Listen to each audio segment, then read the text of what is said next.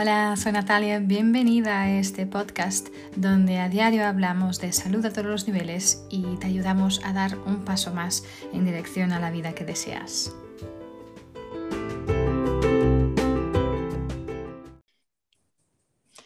Hola, soy Natalia, bienvenidas, bienvenidos a un episodio más del podcast. Eh, hoy tengo a alguien muy especial, un invitado muy especial. Ah, como sabéis, eh, en este podcast siempre hablamos de salud a todos los niveles, no solo de salud física, pero también de salud emocional, espiritual, social, financiera.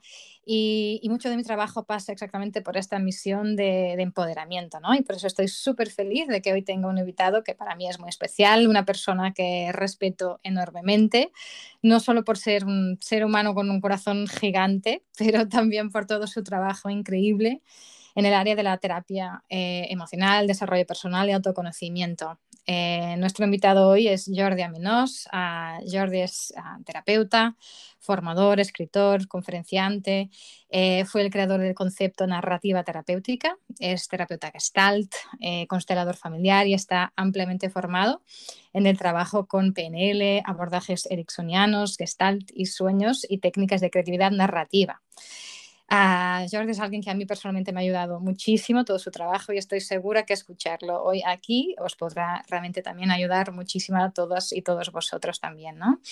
Así que Jordi, buenos días y muchísimas gracias de verdad por estar aquí. Buenos días y nada, gracias a ti Natalia, muchísimas gracias a ti. Eh, mira, Jordi, obviamente eh, con todo esto que acabo de, decir ¿no? sobre ti, eres obviamente alguien muy emprendedor, muy creativo, ¿no? Pero cuéntanos un poquito, me encantaría saber un poco más, ¿cuándo llegó esta pasión por, bueno, por, por la terapia, por ayudar en tu vida? ¿Fue algo natural, algo natural en tu entorno? Eh, ¿cuándo, ¿O cuándo supiste que esto sería tu, tu camino, tu profesión? Bueno, mira, la verdad es que mi, mi biografía así a nivel laboral siempre ha estado bailando entre dos grandes vocaciones, ¿no? Mm. Una que se presentó, se presentó muy pronto. y durante muchos años me dediqué al, espectáculo, al teatro de calle, al teatro mm. pedagógico. Y entonces, nada, yo tenía 20 años y, y, me dedicaba a hacer actuaciones en fiestas mayores y demás, ¿no? Y, ya paralelamente iba surgiendo un poquito la curiosidad, porque claro, yo iba al psicólogo, iba como paciente a, terapeutas, ¿no? Y era un mundo que, que me hacía bien, obviamente, en, en, el acompañamiento, en, irme conociendo, en ir superando algunas tormentas, pero también había algo que, que no lo encontraba lejos de, de la cosa artística. Entonces, mm. en un momento en un momento quizá cuando ya llevaba 10, 14 años dedicado al espectáculo, empecé a sentir que, la vocación estaba cambiando de lugar y que, algo empujaba más para ponerse en el mundo del acompañamiento, de la terapia. Y, así sucedió. Sucedió más de forma orgánica que no, que no pensaba. ¿eh? Mm. Qué bien, qué bien. Pues eh, sí, porque hay, creo que aún hay mucho esta idea, ¿no? Que la gente tiene un poco esta idea de que, bueno, que está cambiando eh, y que bien que sea así, que si haces terapia es porque estás enfermo o hay algo que, que no está bien contigo, ¿no? Eh, ¿Tú crees que eso es así? No sé, ¿lo notas también en tu, en tu camino? ¿Has notado este cambio, ya sea a nivel individual? Sé que también trabajas con muchas empresas. ¿Cómo lo notas esto? Porque yo aún tengo mucha gente que, ¿no? Yo, yo obviamente hago terapia y todo este trabajo creo que es un trabajo eh, tan necesario para todos, ¿no? Pero mucha gente que, que mira como así de lado, ¿no? Diciendo, uy, pues eh, entonces es porque no estás bien. ¿Tú notas un cambio en esto en todos estos años de, de tu profesión o, o, no? Sí, yo, yo, yo, cada vez incluso lo veo con mis pacientes, ¿no? En la consulta de Gestalt o en la gente en los talleres, que hay gente que viene por un tema, ¿no? Es decir, oye, mira, yo quiero arreglar esto o hay algo en mi vida que no funciona. O, o, incluso gente que, que, que, son derivados por un psicólogo y dicen, mira, haz alguna sesión con Jordi y luego vuelves al proceso, ¿no? Es decir, Mm. que, a veces hay gente que viene desde una mirada muy clínica y, con un diagnóstico. ¿no? Entonces, mm. que el trabajo con narrativa o el trabajo sistémico les puede ayudar en un tramo del proceso, pero cada vez más viene gente que también buscan encontrar algún idioma, ah, alguna, algún, alguna puerta que, que, pueda abrirse más hacia el interior, ¿no? Mm. E ir respondiendo un poquito la pregunta de quién soy. De todas maneras, Mm. Yo, creo que, en los últimos años la cosa ha ido cambiando mucho. me acuerdo que cuando yo era joven ibas al psicólogo, ibas a un terapeuta, pero de, unos años hacia aquí el mundo de la ayuda, la oferta es, enorme. Mm. Desde la psiquiatría, la psicología, la gente que hace coaching, estamos los gestálticos, los psicoanalistas, luego los que hacen Reiki, los que canalizan, el catálogo de punta a punta. Sí, ¿no? Es enorme. Pero mira, en, ahora enchufo un poquito el anuncio, ¿eh? pero ahora en, el último libro que he publicado... Sí, hablaremos de esto también. Vale, Pero dime, No, no, porque llega una referencia a, a Rollo May. Rollo May era un psicoanalista norteamericano mm. que se preguntó por qué habían tantos terapeutas en nuestra cultura. Y, él respondía que era la, consecuencia de haber retirado la mirada mítica y mitopoética sobre el mundo. Mm. Y yo esto sí que lo creo, de que en nuestro mundo a nivel existencial creo que sí que falta algo.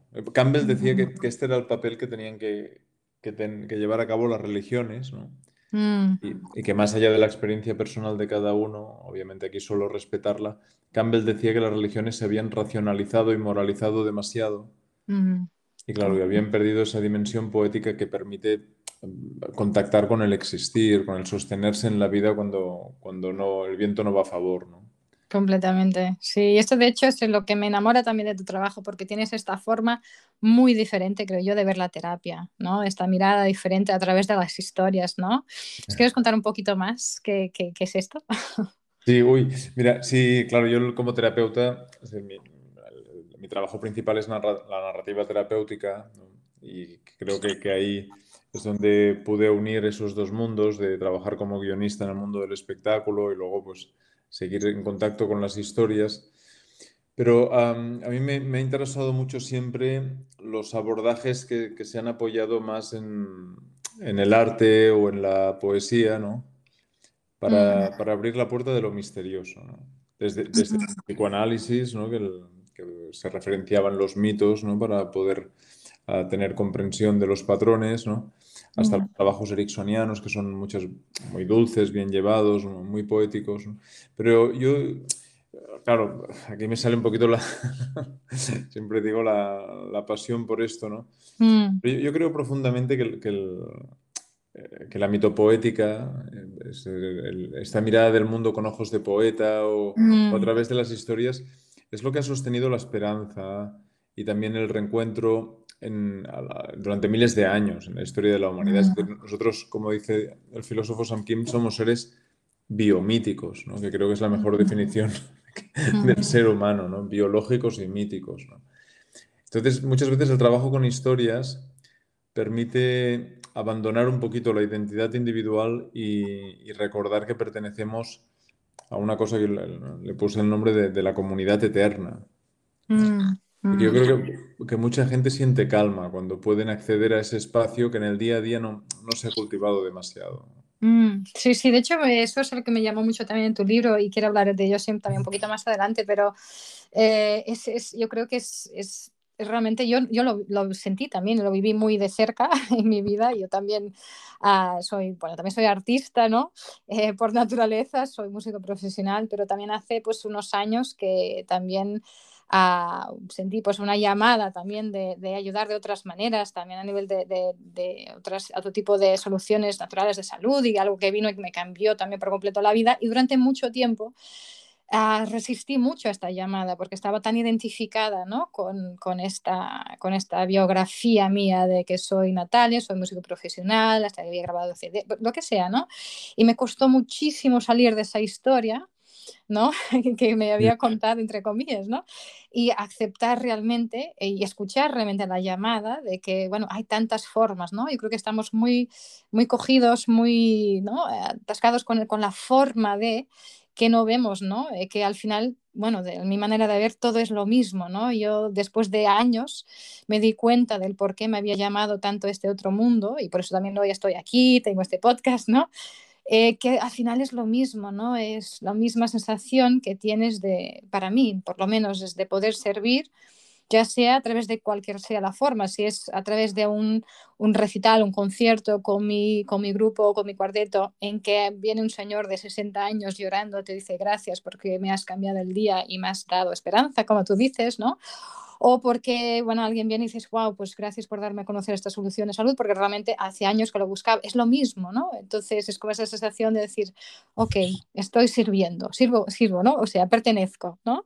Sí, es que yo creo que, el, el, cultivo de la comunidad es una de las grandes asignaturas pendientes en, un, en una cultura como la nuestra, Mm. Que está inmersa en el, mito tecnocientífico, que esto nos ha dado grandes alegrías pues, en salud, en ciencia, en conocimiento biológico, en, ingeniería. Lo, que, lo que es interesante ver es que desde el Renacimiento, por ejemplo, algunos autores afirman de que se, dispara la identidad individual, ¿no? Mm. Y Alexander Lowen hablaba de que somos una cultura absolutamente narcisista. Y, y entonces, claro, esta cosa más de, cuidar la tribu, no esta cosa antigua de cuidar la tribu a través del arte, mm. la celebración de la existencia de lo comunitario, mm. yo, creo que es uno de los, de, los, grandes temas de mi experiencia y viendo mis alumnos o mis pacientes o los grupos en las empresas, ¿no? Mm. que todo el mundo internamente necesita poder hacer alguna entrega comunitaria cuando, cuando se lo dejan. Incluso, mira, yo colaboro con, con algunas instituciones penitenciarias. Mm.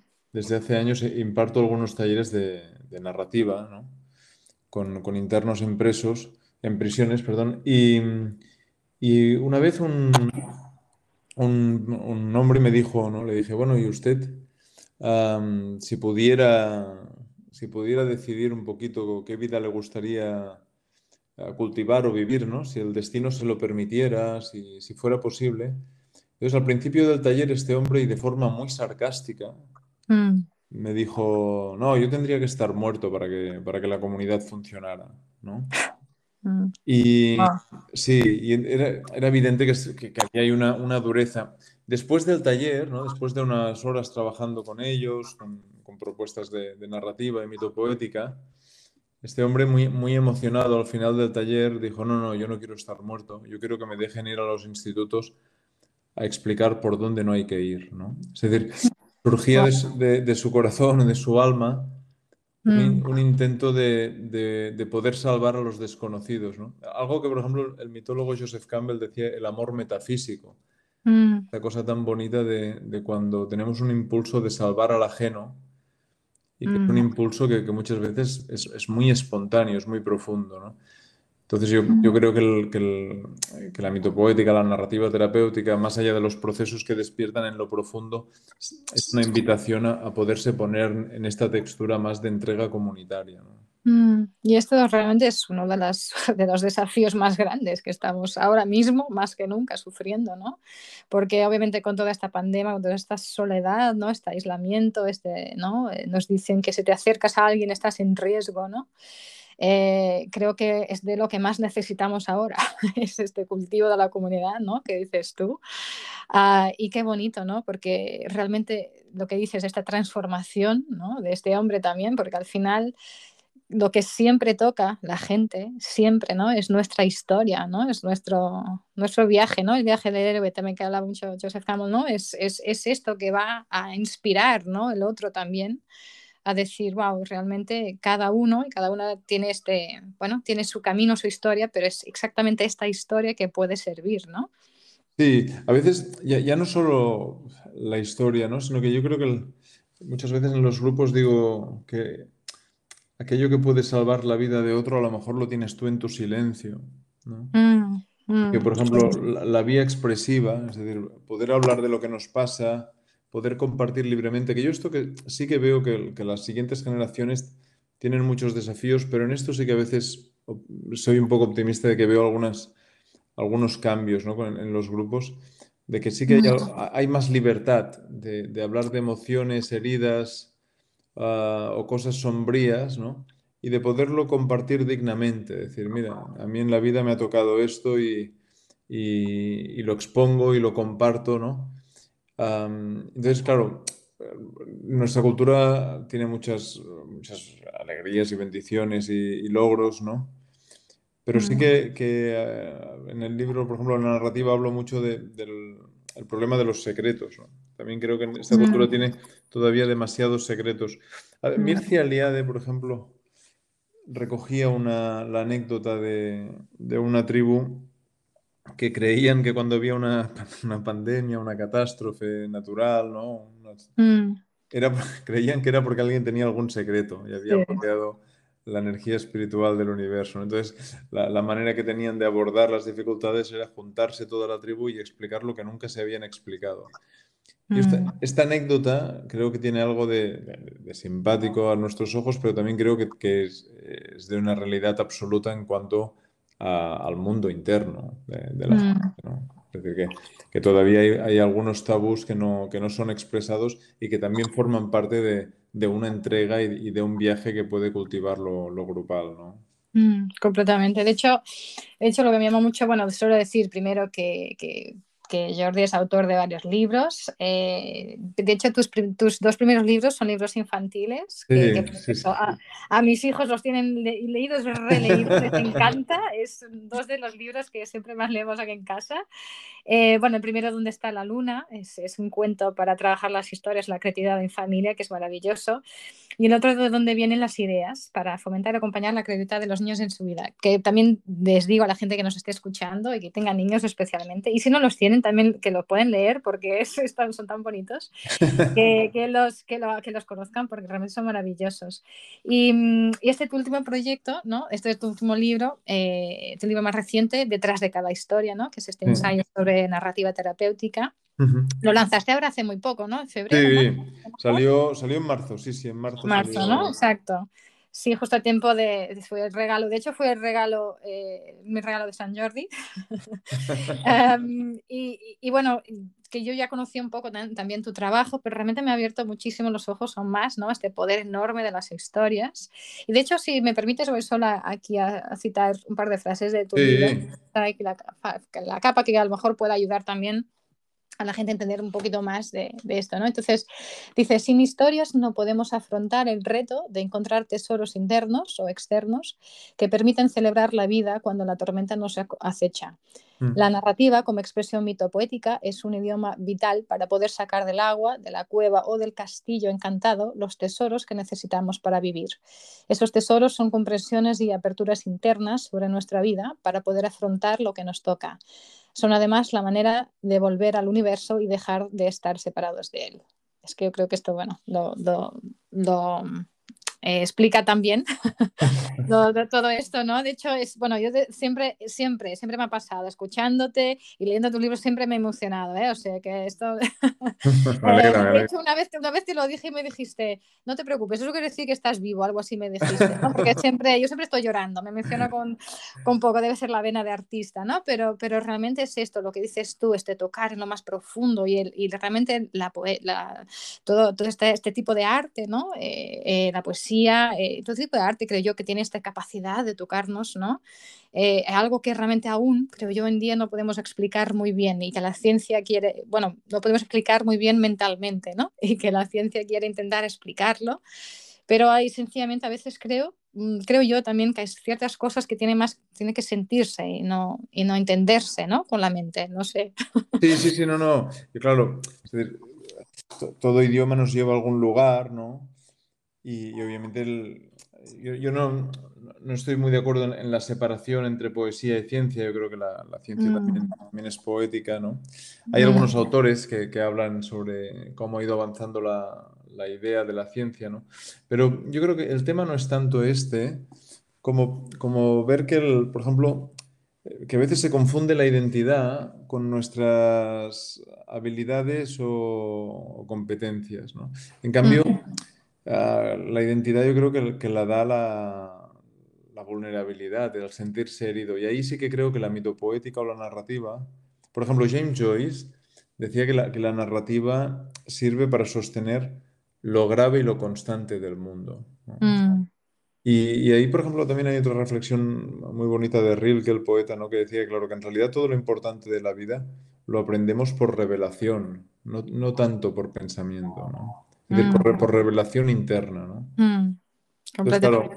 Claro, el, tránsito emocional, el conocimiento de cómo funcionamos por dentro, nuestras incoherencias, ¿no?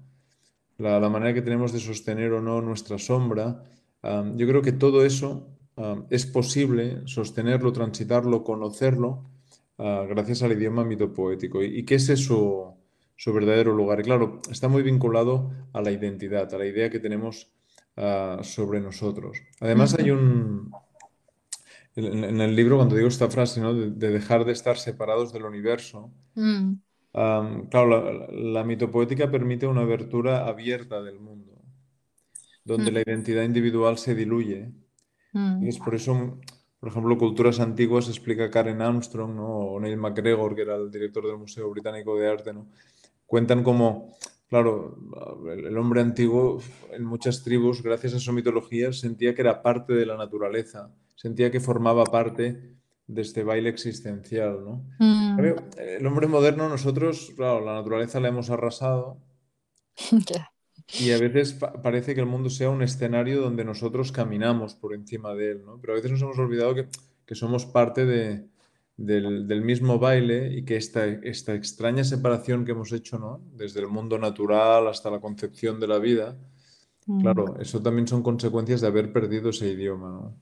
Mm, completamente. De hecho, en tu libro tú hablas también de estas tres ah, identidades, ¿no? Que tenemos la, la primera, bueno, yo lo veo un poco con ¿no? las esas preguntas, ¿quién soy? ¿De dónde vengo y para dónde voy? ¿no? Es un poco esto. No, no ¿para dónde voy? No, ¿para dónde voy? No. ¿Para dónde, eh, ¿Cuánta esta eternidad? ¿no? no sí, no, no, la, la, primera identidad, es decir, la narrativa terapéutica la estructuro en, en tres identidades, ¿no? Entonces, la primera, que es la biográfica, mm. muchas veces la vinculo más a la pregunta ¿quién soy? Obviamente las identidades se mezclan entre ellas, ¿eh? pero muchas veces necesitamos unos cuantos años para empezar a acercarnos a, una posible respuesta mm. de quién soy. ¿no? La mm. segunda identidad, que es la mitológica familiar, la baso en la pregunta de ¿y tú de dónde vienes? Esta, por ejemplo, en algunos textos se decía que Ramana Maharshi decía que era la única, la única pregunta que permite sanarlo todo. Y la tercera identidad, que es más profunda, que digo que es la identidad silenciosa o heroica, aquí, claro, ya no se referencia en el individuo, sino que la pregunta es, ¿qué canta en mí? Mm. Claro, porque incluso, por ejemplo, en el, segundo libro que publiqué, ¿De dónde vienen las ideas? Mm. El libro es una invitación, por ejemplo, a, dejar que en el aula se deje de enseñar a los niños que tengan ideas. Que sería más interesante enseñarlos a que una idea los pueda tener a ellos. A que haya una, humildad existencial de, que cuando venga este impulso creativo, la persona esté disponible para sostenerlo, acogerlo y darle forma. Y yo creo que esto es, ah, es un cambio muy grande en, la manera de entender el arte. ¿no? Entonces, por eso digo que, esa pregunta de qué canta en mí ah, puede sonar muy happy flower, pero yo creo que, que, es, muy profunda y muy necesaria mm. hacerlo en, yo creo que en algún momento.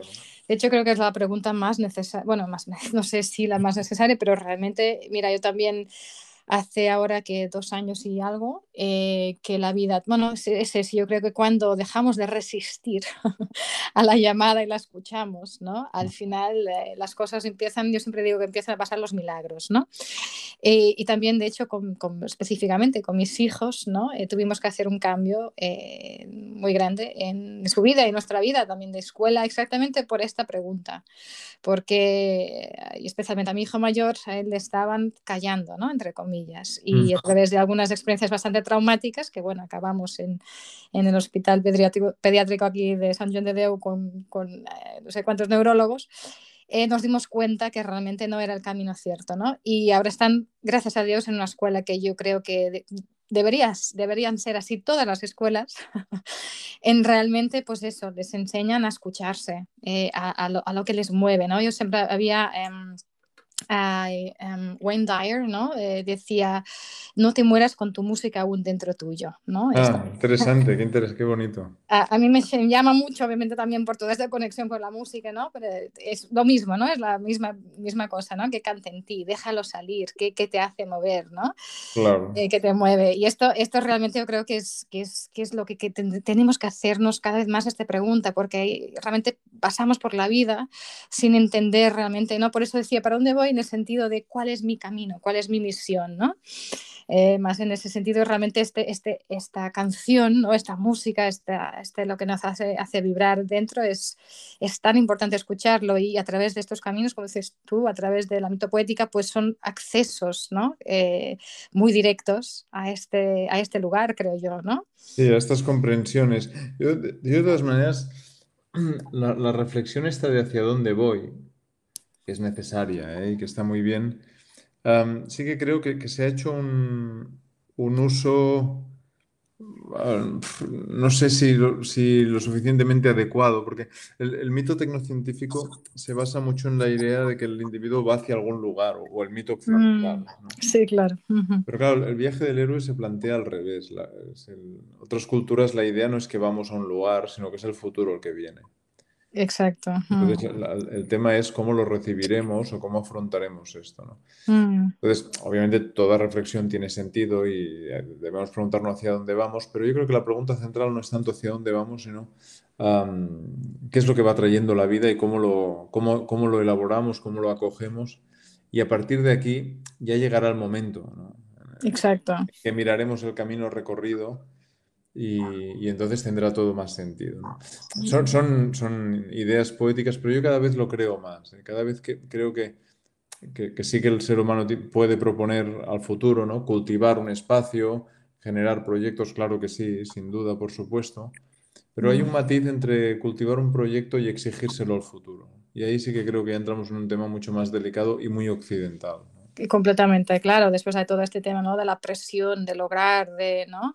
Mm. Eh, completamente, ¿no? Y, y sencillamente es, es, eso, ¿no? Es, no es tanto el, el, logro en sí, pero la persona que te transformas, ¿no? En el camino, Exacto. obviamente, ¿no? Eh, hay una, una, también me encanta una, una, frase de Fernando Pessoa, ¿no? Que, mm, Dios, Dios quiere, el hombre, eh, ¿cómo es? Dios quiere, el hombre sueña, la obra nace, ¿no? Y a ver, a ver, a ver, otra vez, otra vez. Dios quiere, sí. el hombre sueña y la obra nace. Ah, está muy bien. Está muy... No conocía estos versos de, de Pessoa. Sí, sí esta, esta, frase, bueno, siempre me ha, no sé, siempre me ha ayudado mucho porque al final es esto, ¿no? Es como, a mí me, me vuelve a, o sea, me, me, me, acuerda de la condición humana que somos, pero también ¿no? no somos solo este cuerpo humano y físico, ¿no? que también estamos, que si, si, soñamos es porque, entre comillas, algo lo ha querido, alguien o alguien lo ha querido, esta parte más profunda de lo que también somos, esta naturaleza que somos, ¿no? y al final nos olvidamos de esto. Y bueno, yo creo que es, va también de acuerdo lo que estamos hablando, ¿no? que canta en mí y después, pues eso, en, en, el camino que vamos a hacer de lo que la vida nos va trayendo. ¿no? Sí, mira, ahora, ahora que, que citabas a Pessoa, hay unos versos de Pessoa que yo creo que, que explican muy bien la, una de las funciones del arte ¿no? ante, ante la dificultad de la vida, que son aquellos versos que dice Pessoa, el poeta es un fingidor, mm. finge tan completamente que hasta finge que es dolor el dolor que en verdad. Verdaderamente, que verdaderamente siente, ¿no? Pero claro, sí. por eso digo, ¿cómo, cómo sale ese dolor interno, cómo llega a la superficie, ¿no? cómo, cómo abre la vía expresiva. Mm. Yo creo que muchas veces el arte, la narrativa, la poesía, el teatro, el canto es, es, eh, es uno de los mejores aliados para, para que eso suceda. ¿no? Mm. Y como decías tú, ¿no? el poder, eso, el poder eh, permitir nuestra vulnerabilidad, ¿no? Porque lo hacemos. De hecho, había otra frase que había escrito aquí de tu libro que dice, si no podemos dignificar nuestra vulnerabilidad, entonces necesitaremos nuestras narrativas fijas para mantenernos Sí. en el mundo. Les daremos la categoría de verdad y lo ajeno será un problema, un enemigo, ¿no? De, hecho, de este modo la narrativa se convierte en un arma, ¿no? Porque también es esto, ¿no? También puede ser un arma, ¿no? O realmente un instrumento de sanación al final, ¿no? Es- Claro, o sea, la- mira, una de las dudas que, que tuvimos con la editorial cuando, ¿no? cuando Penguin me propuso ah, publicar el libro, ellos habían, conocían algo de mi trabajo con la narrativa terapéutica Y entonces, nada, yo propuse el título pues, detrás de cada historia porque creo que, que define muy bien el trabajo, ¿no? Que el trabajo con la narrativa no es tanto con historias, sino con lo que hay detrás de ellas, ¿no? mm, claro. Pero uno de las, de los posibles títulos que, que estaban en la lista era La sanación de la imaginación, mm, ¿no? Porque el- libro planteo la reflexión de que una buena relación con nuestra dimensión imaginativa es una bendición, mm, ¿no? Y una claro. mala relación con nuestra dimensión imaginativa, claro, puede ser fuente de fanatismos, fuente de confusión identitaria con la narrativa. Fíjate que, que con, con el- con lo que has leído del libro, por ejemplo, yo creo profundamente que el ser humano es un cristal roto. Mm, Todo. En realidad siempre digo que, que creo que en, el, que en el mundo hay dos tipos de personas, los que saben que están rotos y lo que, los que todavía no se han enterado. Sí. Pero claro, los peligrosos son los segundos, ¿no? Porque estos sí que, que- que proyectarán sobre, sobre los ajenos ah, su falta de poder abrazar la rotura interna. Y cuidado, y esta es, esta es la base del fanatismo, ¿eh? Es decir, cuando, cuando, por ejemplo, Campbell ponía un ejemplo de que cuando se inmola un tipo en un mercado y mata a 80 inocentes en nombre de no sé qué verdad, ¿no? No. Mm, Ah, lo que se está viendo ahí es, Campbell decía que solo tenemos dos opciones, abrir el corazón o empequeñecer el mundo, ¿no? mm, Claro, el, el- el fanático quiere limpiar el mundo de infieles hasta que el mundo encaje con su propia historia. exacto. ¿no? Entonces, claro, ahí la narrativa es, es un arma terrible porque además permite justificar lo injustificable. claro. Mm, Entonces, claro. claro, cuando, cuando uno toca la vulnerabilidad no, no llega a ese punto y el mundo, el, el ajeno, el mundo tal como es, ya no es un problema, sino que lo, que lo que nos invita al mundo es abrir el corazón a, a lo que nos gusta y a lo que no nos gusta y a partir de ahí ver qué hacemos con eso. O, o- Piensa también que, que el- la, la- vulnerabilidad, o sea, gracias a las, a las adversidades, ¿no? Fijaros que siempre hablo de adversidad, ¿eh? no de tragedia, pero gracias a las adversidades am, existe el arte y la compasión. ¿no? Por eso que, que este mundo tan, que, que veo que hay gente que lo, que lo propone tan seguro, tan fuerte, tan no sé qué, yo lo, lo veo muy poco interesante. Yo creo que todo lo interesante del mundo siempre ha venido de lo vulnerable, del contacto, de, de la humildad existencial ante la dificultad, ¿no? Mm, completamente. De hecho, ya decía eh, Rumi, ¿no? La, la, her- la herida es el lugar por donde entra la luz, Sí, ¿no? Claro, claro. completamente. Es, eh, y a veces eh, nos olvidamos, ¿no? Que esto forma parte de quién somos. De hecho, nos hace quién somos, ¿no? Es, esta, es este camino que realmente eh, que nos, cree, nos va creando, ¿no? Y nuestras cicatrices, nuestras heridas, ¿no? Muchas veces queremos olvidarlas o queremos, pero realmente es esto, ¿no? Eh, yo creo que era Tony Robbins que decía, ¿no? También nuestro más grande problema es pensar que no deberemos tener problemas, ¿no? Porque al final Ya, claro, claro. la vida está esta, hecha de esto, ¿no? Y de hecho yo creo que, bueno, el universo, Dios, quien, como le llamemos, que nos trae estas, estos desafíos, estas adversidades, como dices tú, porque eh, nos ve capaces de, ¿no? de, de superarlos y, ¿no? y siempre nos trae lo que necesitamos ¿no? para, para poder crecer, porque al final, si estás demasiado cómoda o cómoda, es confortable, no, no hay crecimiento ahí, ¿no? Es... Claro, yo, yo por- desde la mirada mítica, por ejemplo, ¿no? es decir, hay una estructura arquetípica que es que el héroe tiene que, que enfrentarse a un dragón para encontrar el tesoro, ¿no? Mm, Entonces, simbólicamente el dragón en la cultura occidental lo vemos más como un peligro, en la oriental se ve con más sabiduría, pero claro. el- el- ese dragón siempre es la parte nuestra que no ha podido ser abrazada. Mm, exacto. se convierte, se convierte en un peligro para nosotros. Y esa es una de las posibles lecturas simbólicas que hay sobre la- las estructuras de los mitos, ¿no? Entonces, claro, el, el- el- el viaje siempre, siempre pasa por, por la zona de niebla, ¿no? Si, si supiéramos, por ejemplo, Humberto Eco, Humberto Eco Mm, tenía una frase que a mí me, siempre la encontré muy graciosa que decía, ah, ningún héroe, ¿no? de, de ninguna historia, de ninguna película, de, de ningún mito, ¿no? Ningún héroe quería hacer el viaje. Todos los héroes querían estar en zapatillas en el sofá de casa, ¿no? Exacto, ya. Sí, sí. Esto no lo conocía completamente, ¿no? Ah, digo, ¿no? Cuando el ya. viaje nos pide, ah, o sea, el viaje se nos propone y, y- y obviamente no es el viaje que esperábamos o que soñábamos, ¿no? Na- nadie quiere hacer un viaje cuando tiene ausencias o enfermedades o depresiones. Y, en cambio es un viaje del que tampoco muchas veces eh, podemos escapar, es lo que hay y es lo que nos toca afrontar, ¿no? Mm. Pero, muchas veces ahí pues, hay la posibilidad de que, se cultive el arte, la compasión o una abertura más, más misteriosa la vida que permita sostener la existencia. Mm, completamente, wow. Em, solo así unas, una última cosa, en, este, en tu camino, en tu, mm. en tu historia, ¿cuál es ¿cuál crees que ha sido tu, ese, tu mayor desafío, tu mayor adversidad del cual le agradeces? ¿no? Porque seguramente te habrá hecho llegar donde estás.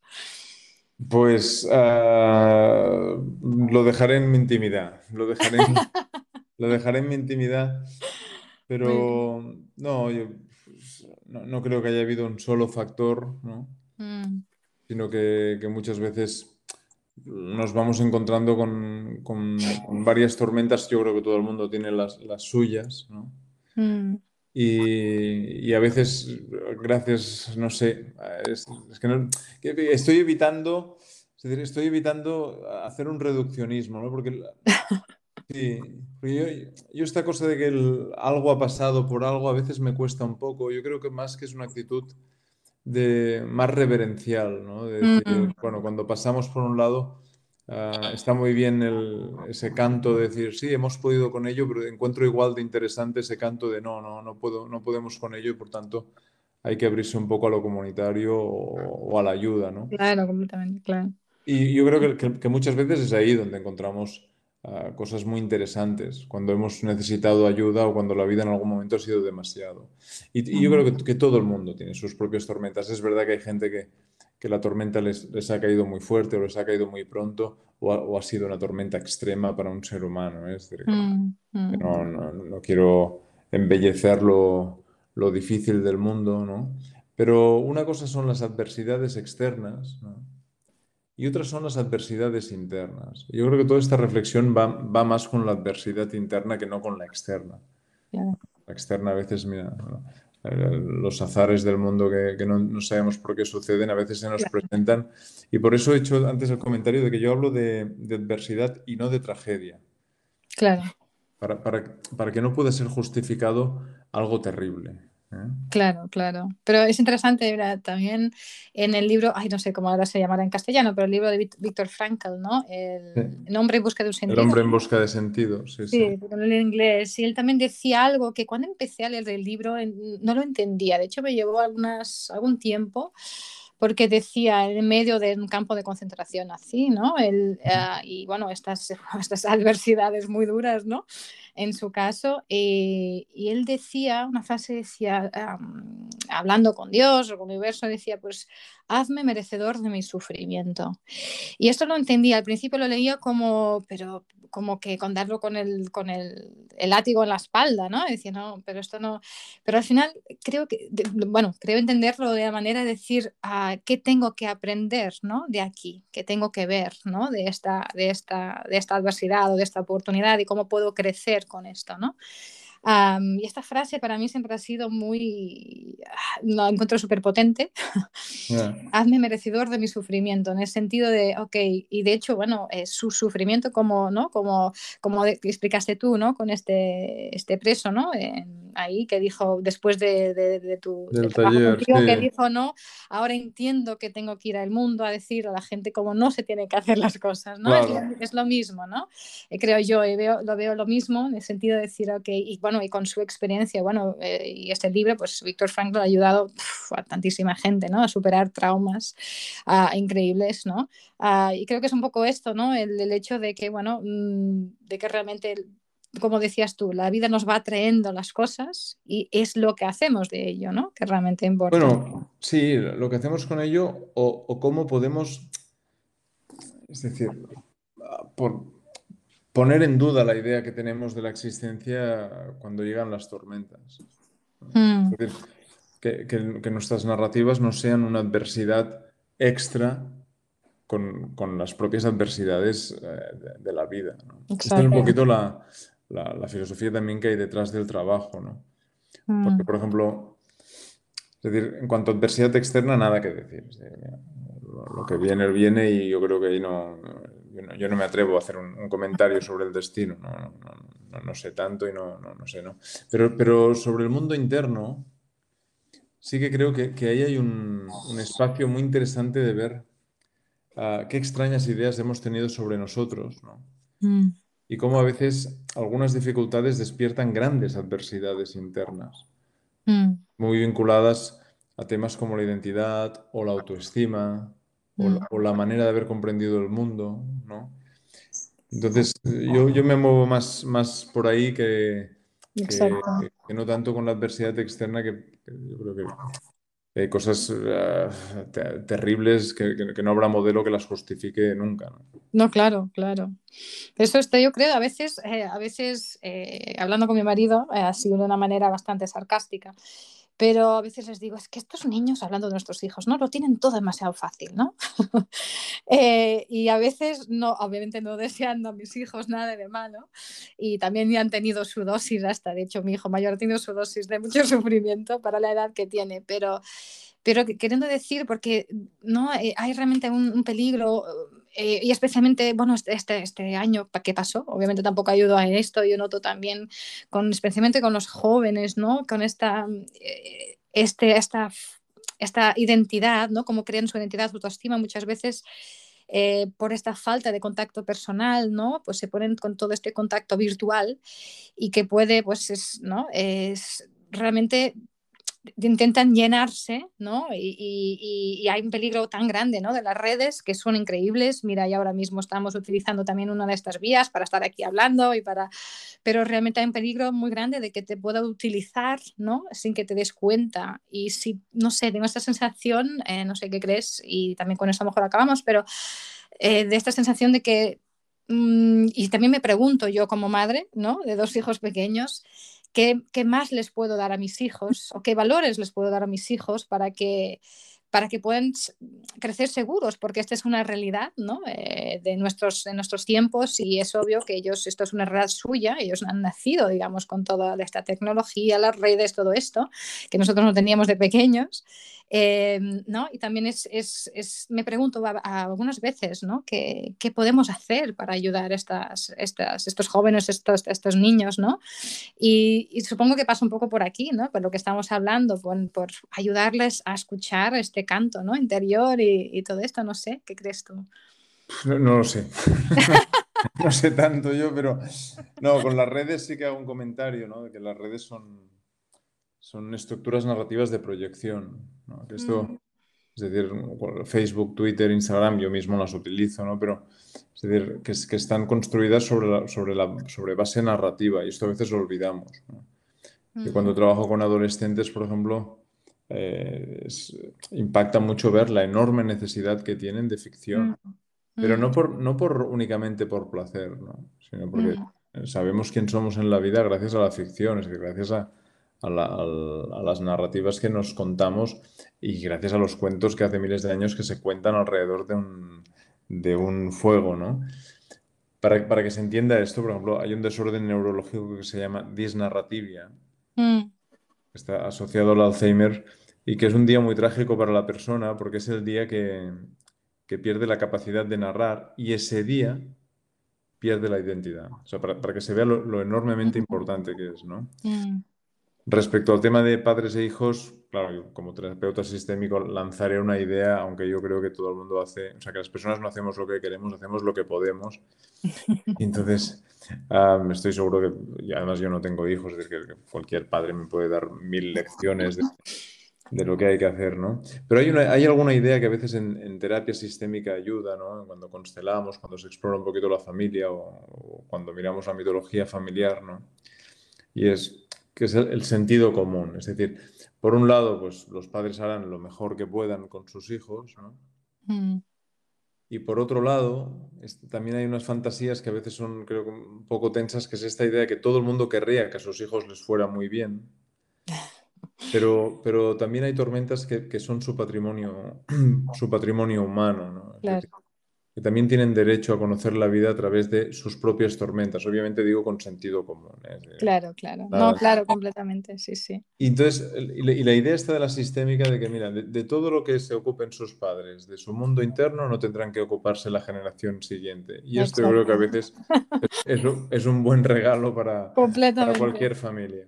Y de hecho, una vez me dijiste una frase eh, que a mí me quedó, que dijiste, bueno, bueno a mí no, eh, estábamos en un, también taller, dijiste, no os preocupéis, vuestros hijos se harán su terapia como vosotros hacéis la vuestra. habría que ver el contexto donde la dije, ¿no? Pero, no, lo digo porque, ya digo, manteniendo el sentido común, ¿eh? porque esto es importante contextualizarlo, no, claro, pero, pero que esta, esta extraña idea de perfección, es decir, que por muy bien que lo hagan los padres, la condición humana implica mm. adversidades, desubicaciones, temas familiares, ¿no? Entonces, también a veces cuando vienen padres a, los talleres, pues claro, los ves muy preocupados de que todo vaya bien, ¿no? Mm, Pero a veces pienso que también que, olvidamos un poquito que, como decía Gregory Bateson, que, el mundo no podrá ser ordenado. Claro. Y que a veces querríamos ordenar el mundo para que no vuelva a doler, entonces haremos todo lo posible para que no vuelva a doler en algunos aspectos, o para que si viene el dolor sepamos transitarlo de una forma sana, ¿no? Mm. Pero, pero siempre, siempre habrá un factor que va más allá de lo humano, ¿no? Entonces a veces lo digo porque estas exigencias también tensan un poquito las, las, las identidades familiares en, en algún momento. Completamente, ¿no? Y al aceptar también eso, que tu hijo también tiene, tiene su, propia, su propio camino, ¿no? no solo la perfección, pero también la protección, ¿no? De que intentes, claro, no quieres que tu hijo o tu hija sufra, no quieres de hecho que nadie que, que estima sufra, ¿no? Claro. Pero al final es, esta aceptación de que, de que no puedes controlarlo y que, como tú dices, puedes hacer tu trabajo para que su camino sea lo más ligero posible también, ¿no? O sea que, bueno, pues eh, poder dignificar lo que pasa, ¿no?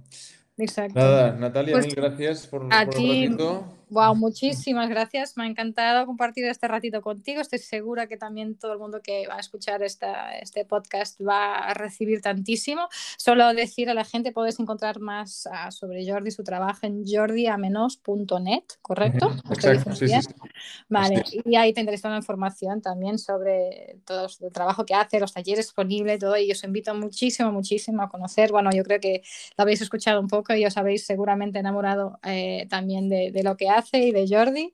Así que de verdad, Jordi, muchísimas gracias por estar aquí. Ah, y estamos, salimos aquí todos mucho, mucho más ricos y ricas por haberte escuchado. Bueno, ah, gracias. De verdad. Natalia, mil gracias, un abrazo grande. A ti. Bueno, ya quedamos en contacto. Pues hasta aquí el episodio de hoy. Pues como siempre, si aún suscribiros al podcast, os invito para que podáis siempre estar al día de todos los temas que vamos hablando aquí. Y si creéis que esta información, este podcast puede ayudar a alguien más, pues compártela, uh, compartid este episodio y como siempre, manteneros con muchísima salud. Nos vemos en el próximo episodio.